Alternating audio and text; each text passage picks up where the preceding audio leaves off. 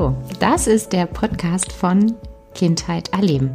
Ja, ich bin Katrin Hohmann, Kindheitspädagogin, Autorin. Ich promoviere zurzeit im Bereich der Psychologie, habe selbst zwei Kinder und ja, beschäftige mich äh, mit allen Fragen rund um das Aufwachsen und Leben mit Kindern in der Familie sowie in Kitas und Schulen. Ich freue mich, dass du hier bist, denn mit euch gemeinsam möchte ich neue Wege einschlagen und Teufelskreise in Engelskreise verwandeln. Heute habe ich Anne-Sophie Winkelmann eingeladen und wir möchten über erzieherische Macht und Adultismus sprechen. Wir gehen der Frage auf den Grund, was ist überhaupt erzieherische Macht? Was ist Adultismus? Und wie kann es uns gelingen, in gleichwürdigen Beziehungen mit allen Menschen, klein und groß, zu leben? Du möchtest Kinder gewaltfrei begleiten, dann bleib dran und lass dich inspirieren. Herzlich willkommen, Anne. Hallo. Schön, dass du da bist. Ja, ich freue mich auch. Magst du dich vielleicht in Kürze den Hörern und Hörerinnen vorstellen? Ja, ich kann gern was ähm, zu mir sagen. Also ich bin eigentlich ganz ursprünglich habe ich mal interkulturelle Pädagogik studiert und bin so darüber direkt zu der Frage von Vielfalt, Heterogenität, Diskriminierung auch so in der Gesellschaft gekommen und habe viel mich mit Machtverhältnissen insgesamt auseinandergesetzt, habe viel Bildungsarbeit dazu gemacht und irgendwann, und das ist auch ein bisschen spannend, weil das hängt auch zusammen mit Schwangerschaft und äh, dann jungen Menschen begleiten, so bin ich total auf dieses Thema Adultismus gekommen und habe mich da ganz schön fokussiert, habe mich da viel mit auseinandergesetzt und auch selbst viel reflektiert und viel erfahren und habe dann eine Weile dazu äh, viel Fortbildungsveranstaltungen gemacht, vor allem für pädagogische Fachkräfte. Und dann habe ich irgendwann mal gemerkt, so, nee, das ist nicht mehr stimmig für mich, dass ich da als jemand, die halt selber in der Praxis nicht so drinsteckt. Also ich hatte immer als Aushilfe in Kinderläden gearbeitet und so, aber nicht selber so in der Struktur auch drinstecke und dann weiterhin Fortbildungen mache. Und dann habe ich mich entschieden, ähm, selber nochmal in den Kinderladen zu gehen. Also was heißt nochmal richtig in den Kinderladen zu gehen? Nicht als Kind, sondern als Erwachsene. Ja, genau. Und da ähm, als pädagogische Fachkraft bin ich jetzt seit zweieinhalb Jahren in einem kleinen Kreuzberger Kinderladen. Und ähm, das ist gerade total oder ja schon lange so eine ganz schöne Verbindung für mich. So einerseits da selber konkret auch in diesem Alltag mit den Kindern von Moment zu Moment zu sein und auch nicht so viel zu denken die ganze Zeit und ähm, gleichzeitig aber eben diese Reflexionsebene und auch diesen Raum zu haben, dann im Rahmen der Fortbildung oder was ich schreibe oder sowas, das dann nochmal anders einzusortieren. Also ich kann es mir eigentlich jetzt gar nicht mehr anders vorstellen, nur auf so einer eher ein bisschen abstrakteren theoretischen Ebene darüber nachzudenken. Genau, also insofern pädagogische Fachkraft und äh, Autorin und Fortbildnerin in einem.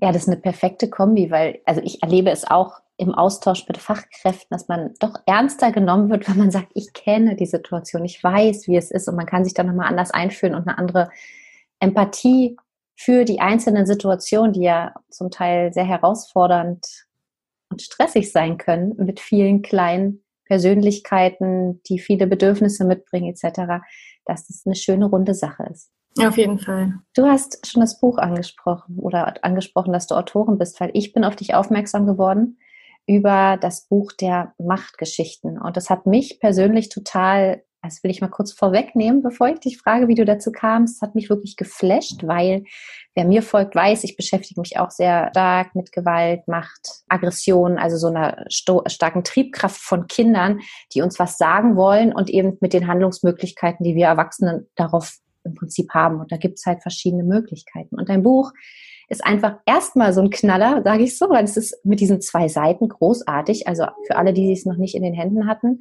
man hat auf der einen Seite ähm, Geschichten für Kinder mit zwei verschiedenen Enden und auf der oder auch für Erwachsene.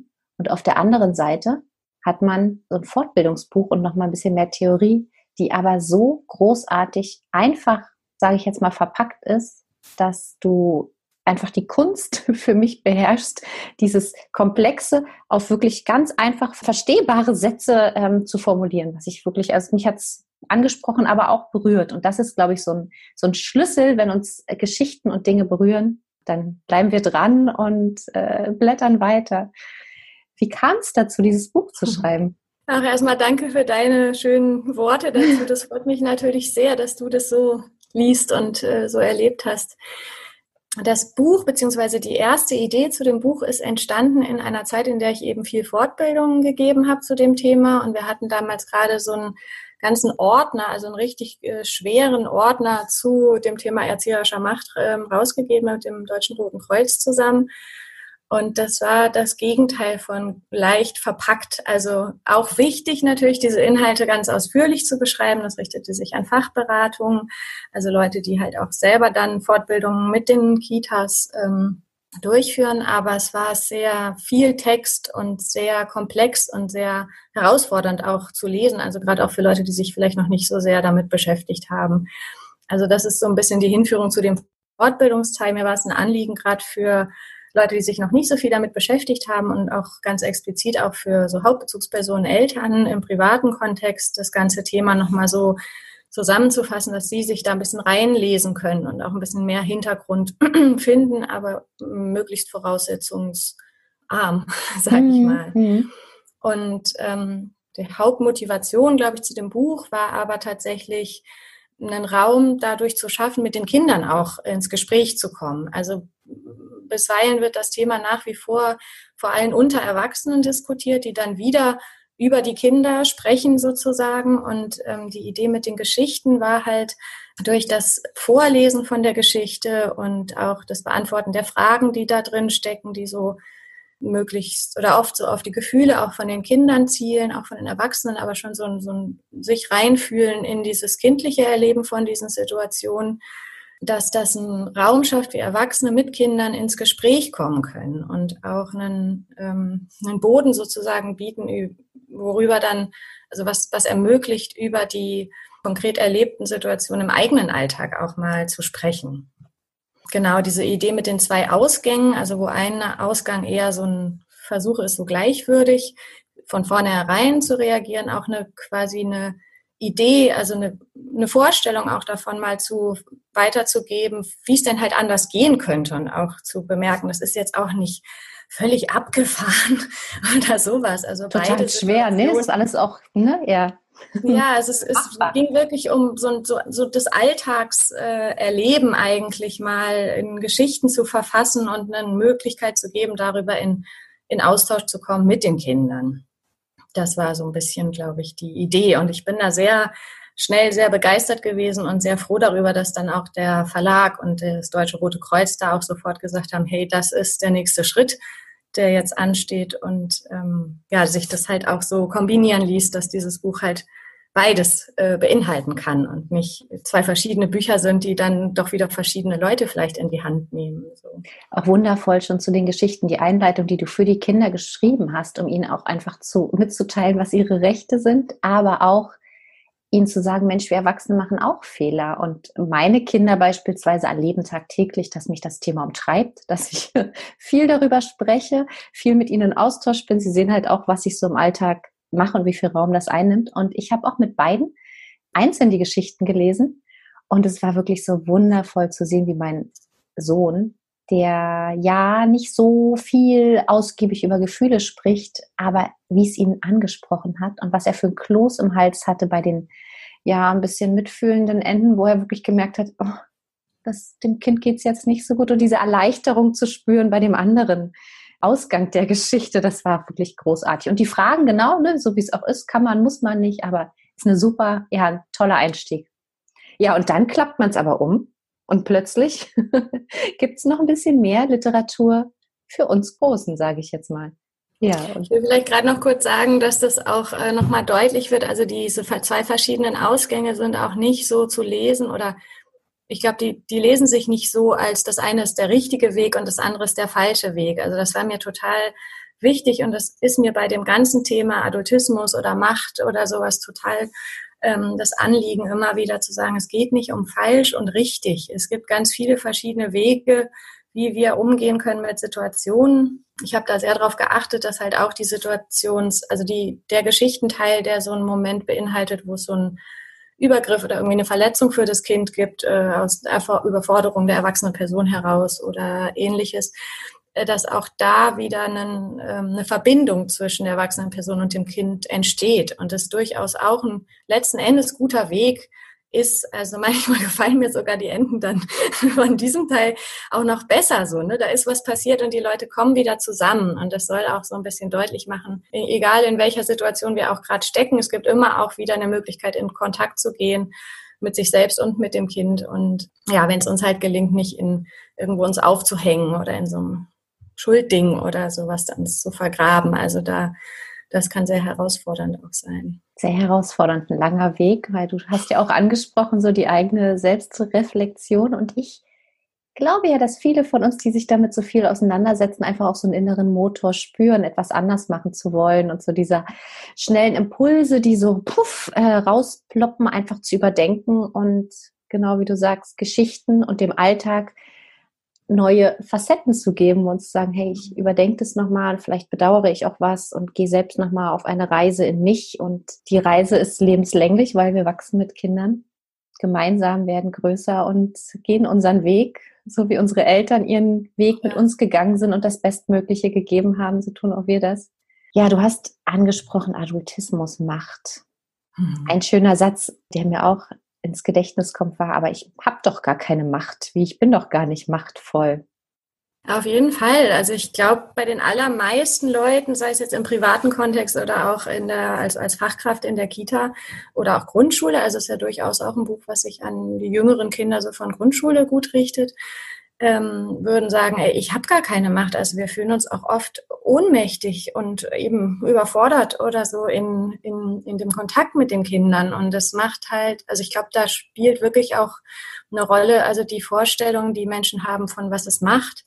Damit wollen wir eigentlich gar nichts zu tun haben. Also da ist irgendwas dubios dran. Und, Man denkt dann an ähm, Politik und gleich an so Macht, Ja, also ne? gerade im Deutschen das Wort. Mhm. Ne? Also gehen wir jetzt auch zum Beispiel ins Spanische oder ins Französische, der Machtbegriff, der ist ein ganz anderer. Also der, da steckt schon viel mehr drin, die Möglichkeiten auch. Ähm, aber im Deutschen ist das so, oh nee, lieber nichts mit Macht zu tun haben. Und das ist auch eine Falle natürlich. Ne?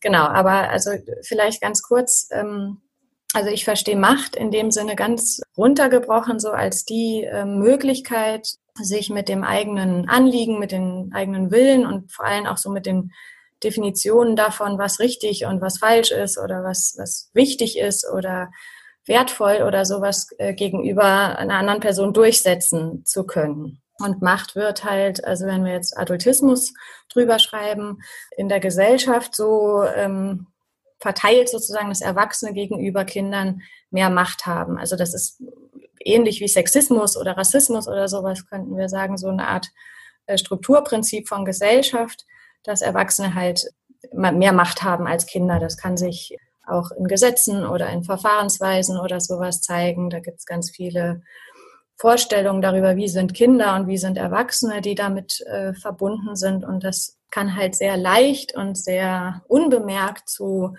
Diskriminierung von Kindern führen oder zu Verletzungen oder zu Übergriffen. Ich finde es gar nicht so wichtig, dass wir uns so viel mit diesem, was ist jetzt genau Adultismus und wie ist es so, was ist genau damit gemeint und, und sowas äh, auseinandersetzen, aber zumindest zu verstehen, das ist nichts, was so stark an der einzelnen Person liegt, sondern was also in gesellschaftlichen Strukturen steckt und in unserem Aufwachsen auch, in unserer eigenen Weltsicht sozusagen verinnerlicht ist. Und dann wäre halt der nächste Schritt sozusagen zu sehen, okay, Macht habe ich als erwachsene Person, kann ich auch nicht loswerden. Also es geht auch nicht erstmal in, in erster Linie darum, Macht loszuwerden. Also vielleicht schon, wenn wir dann an Partizipation denken, so wo kann ich Macht auch teilen. Aber erstmal eigentlich darum zu sehen, Macht zu haben, ist gar nicht so per se das Problem. Also damit sind ja eben auch eben Möglichkeiten verbunden. Es kommt darauf an, wie gehe ich mit dieser Macht um? Also wie kann ich verantwortungsvoll mit meiner Machtposition umgehen in jeder Situation, aber auch eben in Bezug auf die Strukturen. Dass das so die, die Richtung ist, in die wir äh, schauen und denken und auch unsere Erfahrungen machen und uns nicht so daran aufhalten, habe ich jetzt Macht oder habe ich keine Macht. Du hast auch gerade angesprochen, ne, unsere eigene Geschichte, unsere Sozialisation und was mir dann auch aufgeploppt ist, als ich das Buch gelesen habe, beispielsweise, ja, wer definiert das Wohl des Kindes? Und wie ist ja. dann doch die Macht verteilt und ja. wann machen wir sie uns automatisch zunutze, weil wir glauben, dass das doch aber so sein sollte, weil es einfach immer so gewesen ist. Und ja, da können wir an so viele Beispiele denken, wo es so hilft, darüber nochmal nachzudenken und eben sich doch den Begriff auch des Adultismus und all das, was du gerade beschrieben hast, nochmal zu Herzen zu nehmen und zu gucken, okay, warum kommen wir denn jetzt in so einen Kampf? Weil sobald wir halt in so eine Situation kommen, ja, wird es ein bisschen verkantet und unter Umständen unangenehm, weil wir dann mhm. unter Umständen eben zu dieser gewaltvollen Handlungen kommen könnten, die wir, wenn wir die Haltung haben, nicht mehr möchten. Ja, absolut. Ne? Also ja, wer bestimmt das Wohl des Kindes und du hast auch geschrieben, die Überlegenheit ist so stark verinnerlicht, dass es wenig Irritation auslöst. Den Satz fand ich auch großartig, dass es so klar ja. ist, wenn wir das machen und so dabei sind, dass wir einfach von unserem richtigen Weg ausgehen, weil das muss doch so sein. Und im Winter zieht man eine Jacke an. so einfach so ganz klare Gegebenheiten. Absolut. Also ich glaube, das ist wirklich das äh, Spannende an diesem Thema, dass das so stark verinnerlicht ist und so stark so normalisiert ist in so einer Idee von Erziehung. Ne? Wir sind ja die Erwachsenen, wir müssen ja die Kinder erziehen und also auch wenn wir vielleicht gar nicht so explizit dran glauben, also selbst äh, Leute, die ganz viel sich schon auseinandergesetzt haben, wie wollen sie eigentlich Kinder begleiten und dafür sich auch wirklich eine Haltung entwickelt haben, trotzdem in der einen oder anderen Situation so leicht reinrasseln in dieses alte Schema, sage ich mal, und eben auch unter anderem deswegen, weil sie das selbst erfahren haben oder die meisten von uns jedenfalls in solchen Strukturen eben selbstverständlich auch aufgewachsen sind. Und das ist schon sehr herausfordernd, finde ich, damit umzugehen, wenn ich tolle Ideen habe und äh, die aber dann nicht umsetzen kann in den entscheidenden Situationen, weil was in mir hochkommt, also das scheint mir manchmal wirklich die, die spannendste Herausforderung und da wirklich in so einem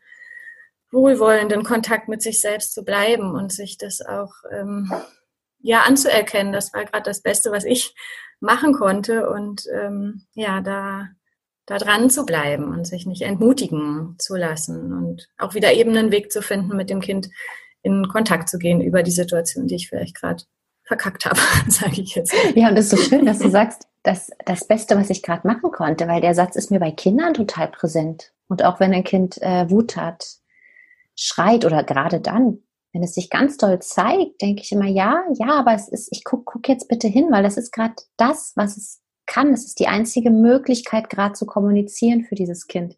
Und wie oft sind wir aber auf der Erwachsenenebene so dass wir nicht davon ausgehen, dass das gerade auch unser Bestes ist, weil es geht doch auch besser und eigentlich wollte ich doch nicht schreien und ich wollte doch jetzt nicht laut werden und sich dann selbst, ne, das beschreibst du auch, so die Zeit zu nehmen und zu gucken, wo kommt das denn jetzt her? Und das war gerade auch mein Bestes, aber vielleicht habe ich die Muße, selbst dahin zu gucken und zu fühlen, woher kam das und wo brauche ich auch selbst noch mal ein bisschen Halt.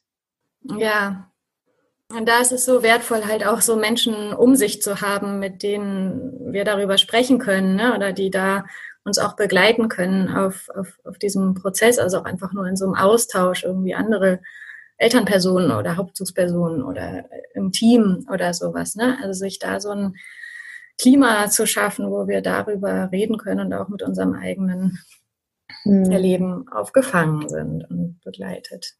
Ja, weil das ja, ist eine Schwierigkeit auch in, in, Teams oder auch in Partnerschaften, in Familien.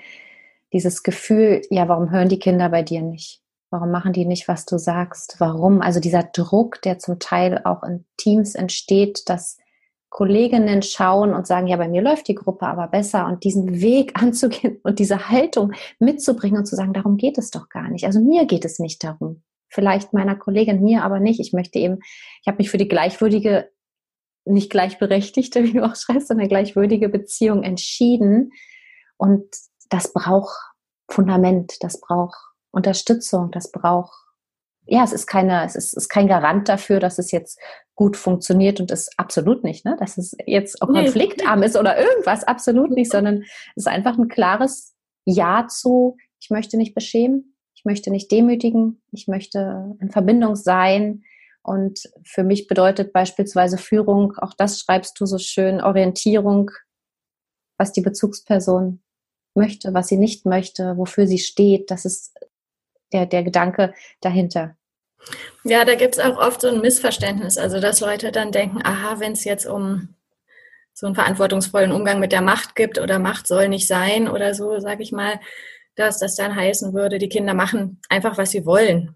Und also da braucht es, glaube ich, viel gute Formulierung, diesen, dieses, diese neue Beziehung, die wir uns da denken zwischen Erwachsenen und Kindern so zu beschreiben, nämlich in der die erwachsene Person schon sehr da ist, also sehr präsent ist und sich aber eben eher mit ihrer wie es bei Jo persönlichen Autorität dahinstellt. Ne? Also wer ich bin und wo meine persönlichen Grenzen auch sind oder was mir wichtig ist oder sowas. Also da zu stehen und Kindern dadurch auch Halt und Orientierung zu geben, aber nicht in dem Sinne von, ich weiß, was du jetzt machen musst. Also da ist dieser, ne, dieser Moment von, bin ich bei mir und stehe da mit dem, was, was mich ausmacht oder bin ich eigentlich die ganze Zeit bei dir und greife eigentlich in deinen Raum über und ähm, interpretiere dich. Ne? Also das hatten wir ja eben auch schon, dieses permanente Interpretieren von, was will das Kind jetzt eigentlich damit sagen und was wäre eigentlich äh, besser für es oder sowas, sondern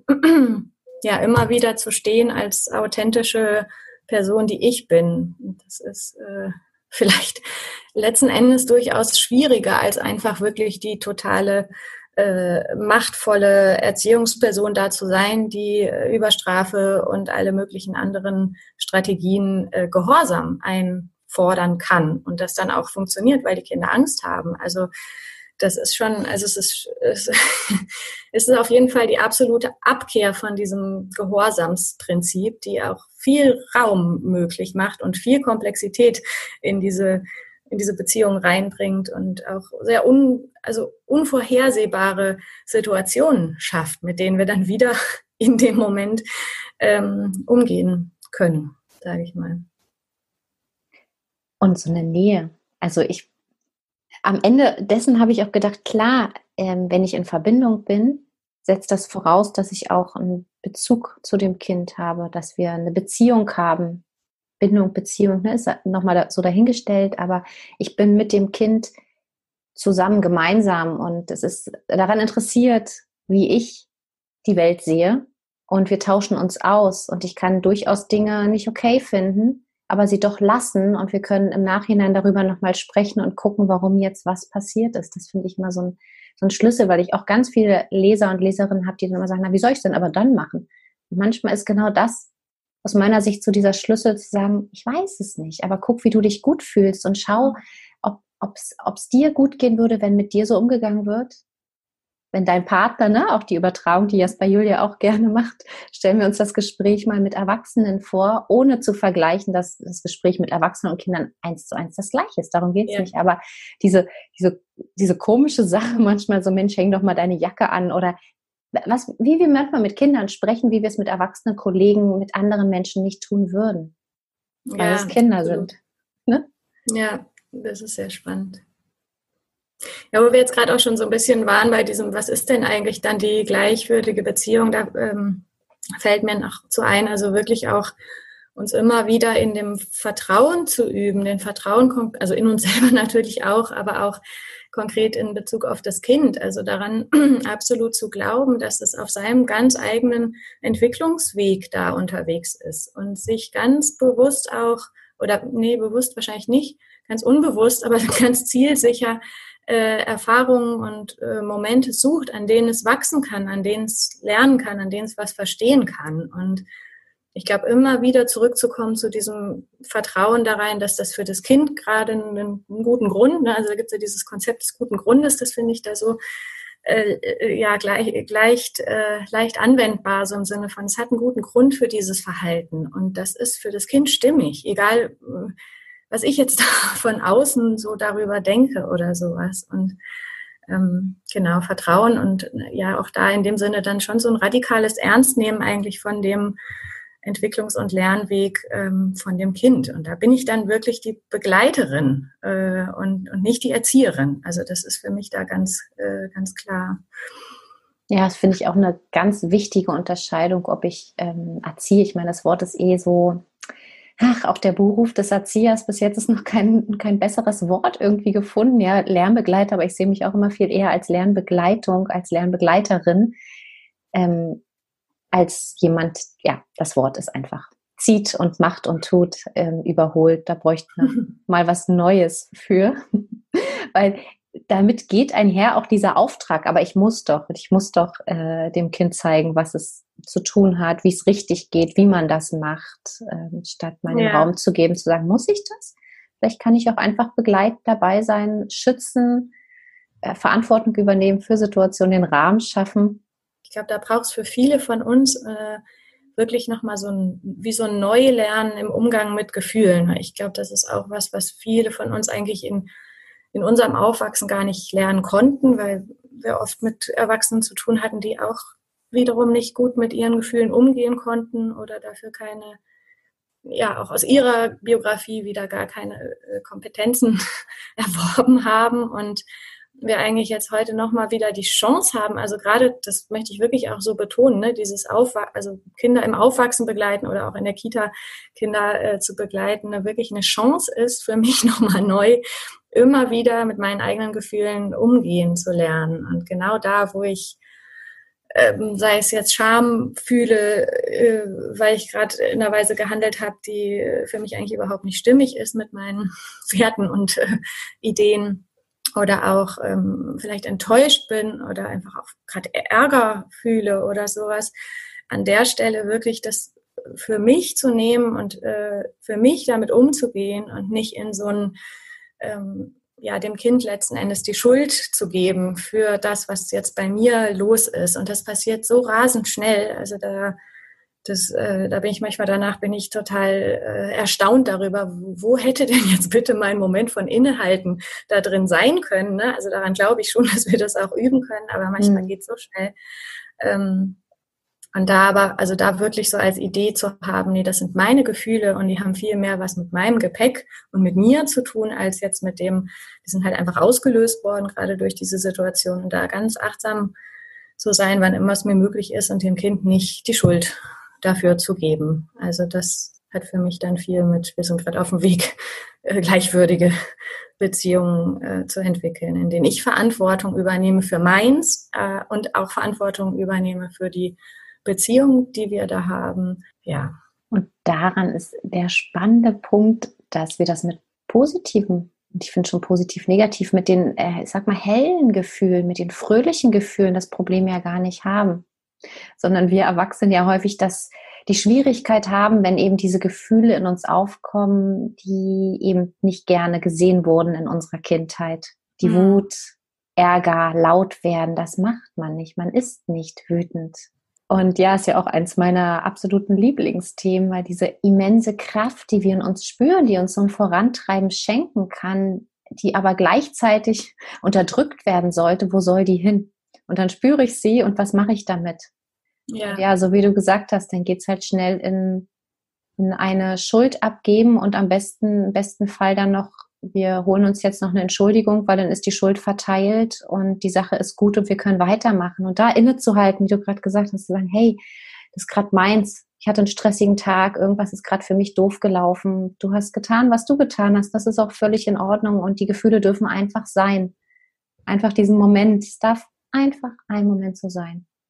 Und ich bin gerade wütend und diese Annahme, dass wir Erwachsenen uns trauen zu sagen, ja, ich bin gerade wütend, hm, fühlt sich nicht so gut an, aber ich suche mir wieder Wege, wie ich die kanalisiere. Ich war neulich zum Beispiel in einem Workshop und da wurde mir der Schmetterling, die Reise des Schmetterlings gezeigt, wo man sich so schön auf die Arme klopft.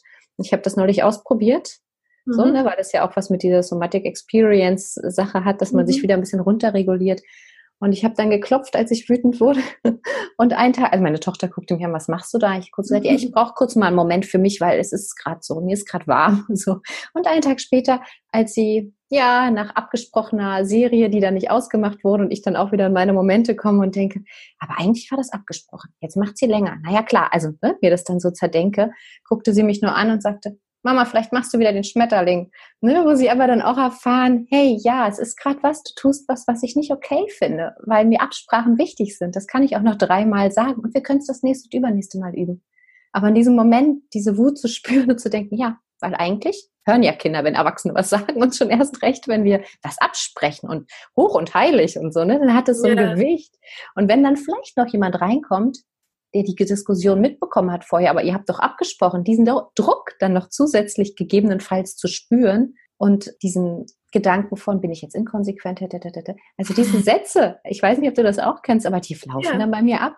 Ja, und ich übe mich auch seit Jahren und es gelingt immer besser. Deswegen, ich bin überzeugt von dieser Möglichkeit der Transformation und Veränderung des, ja, mache ich halt einen Schmetterling atmen oder mache irgendetwas, was mir in dem Moment gut tut. Und die Kinder erleben, hey, ich darf meine Wut haben und ich darf auch lernen, wie ich mit ja. diesem Gefühl zurechtkomme, damit ich eben möglichst ja, es nicht in eine zerstörende Aggression gehen lasse und Gegenstände zerstöre oder sowas. Ich meine, das ist ja immer so das, also mein Ziel zumindest, dass sie es einfach möglichst gewaltfrei ebenso über die Jahre lernen.